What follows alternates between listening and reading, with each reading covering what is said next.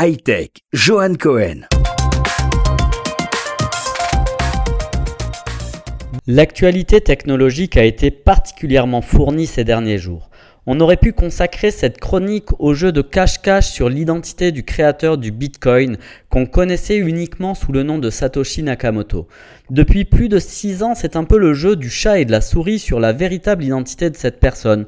Nouvelle révélation un Australien s'est proclamé être le vrai créateur du Bitcoin auprès de la communauté. Mais quelques 48 heures après, il vient de se rétracter. Vous l'avez compris, la saga n'est pas prête de s'arrêter et bien évidemment, RCJ vous tiendra informé des suites de cette aventure.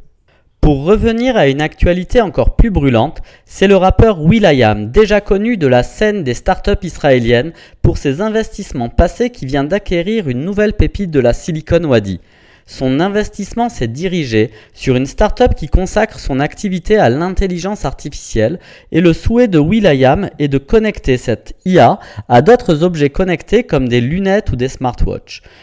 Mais attention aux investissements de Will.i.am, car depuis quelques années, ce passionné de nouvelles technologies est l'expert de flop en tout genre, et parmi eux, l'adaptateur photo pour iPhone ou encore la montre Pulse, une montre connectée orientée vers la mode plus que vers la technologie et qui aura échoué sur les deux plans.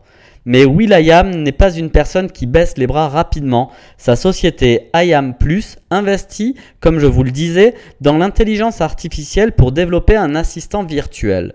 Cet assistant s'installera dans une nouvelle montre, mais aussi dans tous les vêtements connectés qu'il développe et sera ainsi le cœur de sa nouvelle stratégie commerciale. L'OS est baptisé A-Need A et s'appuiera sur une intelligence artificielle de machine learning, Sensia.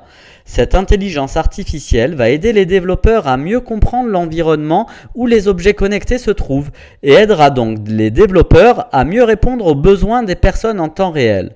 Sensia a été développé par une start-up israélienne créée par Noam Fine et Yossi Marwani. Cette start-up compte 25 employés et a ses bureaux à Bnebrak. Parmi ses investisseurs, on retrouve le très célèbre Yossi Vardi.